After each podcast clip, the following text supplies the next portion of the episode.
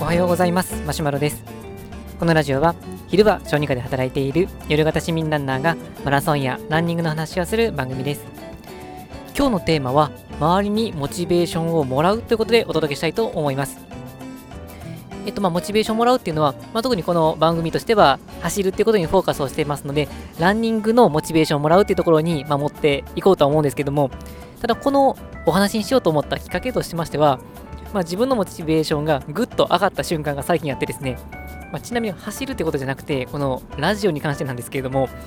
えっ、ー、と、このラジオですね、どれだけ再生されたかっていうのは、実は、まあ、その、プラットフォームがカウントしてくれていて、まあ、最初ちょこちょこ見てたんですけども、まあ、最近見なくなっていったのがですね、久しぶりに見てみると、あの、ちょっと自分でもびっくりしたんですけども、今までの放送されたものの合計がですね、なんか1万再生超えてたんですね。ちょっとびっくりしました。あの、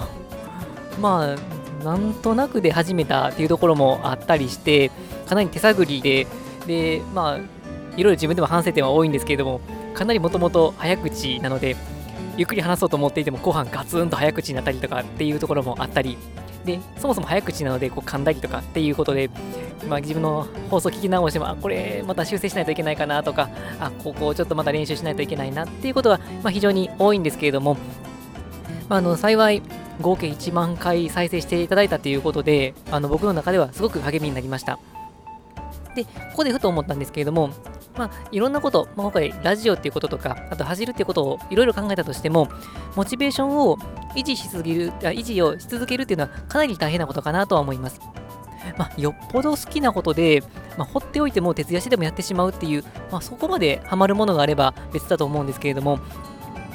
ただそういうものであったとしても、やっぱりこう感情の浮き沈みもありますし、調子のいい時悪い時ありますし、何かこうトラブルがあって、その継続していることが途切れてしまうっていうこともあったりするので、そういう時にこの一気にこのやめてしまうっていうことが、まあ、どの分野でもあるかなとは思います。で例えばあと走るっていうことで考えていくと、まあ、走るっていうことの、まあ、目的人それぞれだと思います。例えばこのダイエットっていう人もあるかと思いますし、会社の健康診断でちょっと微妙な結果が出たので、運動をするためにこうランニングを始めたっていう方もあると思いますし、まあ、中には陸上部で、で、今度記録を出さないといけないんだっていう方もあるかもしれません。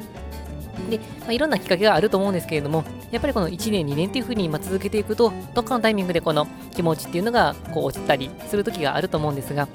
ただ、できれば、あのどうせ続けていくんでしたら、まあ、楽しくあの続けていけるのがいいかなとは思いますので、まあ、そうすると、このモチベーションを維持していくってことが非常に大事になってきます。で、特に始めたところ、もうランニングで言うと、ランニング始めて1週間、2週間、それこそ1ヶ月経ったよっていう時だったりすると、やっぱりこの楽しさよりも、もしかするとこの始めることによって、新しい習慣を始めるとすると、やっぱりエネルギーが必要になってきますので、その必要なエネルギーと、まあ、楽しさが拮抗して、まあ、どちらかというとこのなかなか続けにくいなっていう感情を持っている方多いかなと思うんですが、まあ、そういう時も含めてモチベーション維持をするためにはどうすればいいか、まあ、これは一つ周りからモチベーションをもらうっていうのが大事かなとは思っております。で僕で言うとこのラジオが1万回再生されたっていうのは僕の中では結構びっくりしたんですけどあのやっててよかったなっていうあの思いもありましてでえーと、そういうこともあって、まあ、もうちょっと 頑張っていきたいなって気持ちさらになってるんですが、でこういう周りから、まあ、今回このラジオでいうと回数、再生回数っていう形でしたけれども、何かこう周りからフィードバックがあると、あの自分のモチベーションにつながっていきます。じゃあこのフィードバックをどうもらうかっていうと、まあ、一つこのランニングっていう視点から言うと、周りに話をしておくっていうのは非常に大きいかなとは思います。でおそらくですけれども、ま、周りで何か運動してるっていう人がいたりすると、結構みんな、あ、この人すごいなっていう感情を抱くんじゃないかなとは思います。ま、僕の職場でもですね、ま、例えばこの、ま、個人でバスケットやってますっていう人もいたりするんですけども、例えばこの高校生で部活に入ってますだったらまあまあそうだかなっていう気もするんですが、社会人になってからあのそういうスポーツを続けている、バスケットボールを続けているっていう人があったりすると、こう仕事で忙しいのにわざわざ時間をとってやっているっていうところから、まあ、例えばこの人は時間管理がうまいのかなと思ったりとか、健康のためにしっかりとそういうスケジューリングもしてるのかなっていうことで、かなりプラスに見られると思うんですね。で、そうするとこのランニング。で、まあ僕自身は非常に楽しくて、まあ 勝手に続けてしまってるところはあるんですけれども、あまり運動してない方からすると、なんかこの意味なく走ってるのって楽しいのみたいな感じで思われることが 多いみたいなんですけれども、で、そうすると、この走ってるっていうだけでも、やっぱりこう尊敬の眼差しというか、まあ、すごいなっていうふうに思ってもらえるみたいです。で、まあ、そうすると、例えば、あのランニング始めようかな、でも続けられるかわからないなっていう時には、こう周りに今度ランニング始めようと思うんだっていうことが非常に意味があると思います。始めるんだっていうだけでも、え、走るのすごいねっていう風に言ってもらえると思うんで、そうするとそれでテンションが上がりますし、それで1週間続けていて、まあ、合計こう、例えば10キロ、20キロ走りましたよっていうと、え、もうそんなに走ったのっていう風になりますし、それこそ1ヶ月続けたよ、2ヶ月続けたよっていうと、え、そんなに続けてるのっていう風になります。で、これがまあ面白いことに、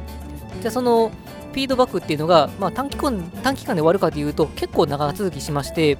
まあ、僕自身もこの、まあ、何年っていう単位で、あのー、ランニングはしてるんですけれども今でもやっぱりフルマラソン出てるんですとか出たいんですっていう風な話をするとえすごいですねっていう風に言ってもらいます。で、まあ、そうすると、まあ、その時だけの話だったとしてもやっぱりこの自分の、まあ、頑張っていることっていうのが周りからすると少し輝いて見えるのかなと思いますのでそうするとちょっとこうニヤニヤした気持ちになってさらにモチベーションアップになります。で、僕自身も、まあ、普段は楽しくて走っていると言っても、やっぱり体調が優れない時とか、あとはですね、このポイント練習っていうこの走り込む練習の時、自分がこうスピード上げて、どんどんどんどん速度上げていって、で、どこまで速度上げれるのかっていう風にした時に、十分にこのスピードを上げれなかったりとか、やっぱりこの途中で思ったほどのタイム出せなかったりとかっていうのは普段の練習でもあって、まあ、そうするとあなんかこう自分ってダメだなっていうふうに思ってしまう瞬間があったりするんですけれどもただそういう時にこの知り合いと、まあ、職場の知り合いとかで話していたりすると、そこで、いやいや、そもそも練習してるだけですごいよって言ってもらえたりすると、あ、まあそうかなっていう、ちょっとこう、心の中で恥ずかしい気持ちになりながら、でも、まあやっぱり嬉しいって気持ちも混在して、まあそうするとまた次の日からの練習にまだ身が入るっていう風になります。まあ、ということもあって、こういうこのフィードバックがあることによって、モチベーションを維持していくことができるかと思いますので、まあ、そうすると、一番このやりやすいモチベーションアップっていうのが、まあ、職場の人、まあ、家族でもいいかと思うんですけど、まあ、職場の人がなんとなくちょっとこのいい感じで